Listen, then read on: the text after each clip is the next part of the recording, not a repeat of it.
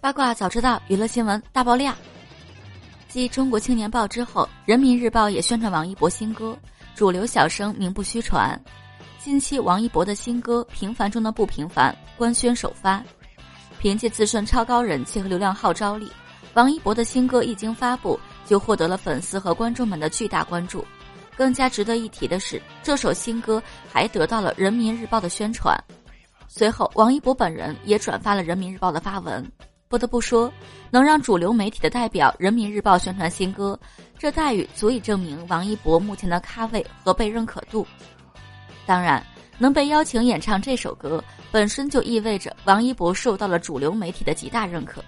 毕竟，这首《平凡中的不平凡》是百集记录微电影《初心》的主题曲，而这部微电影是一部主旋律、正能量的人物纪录片。很值得一提的是。这已经不是第一次有主流媒体宣传王一博新歌了。之前王一博新歌《山河星光》发布的时候，也得到了主流媒体的转发宣传。对于继《中国青年报》之后，《人民日报》也宣传了王一博新歌，你怎么评价呢？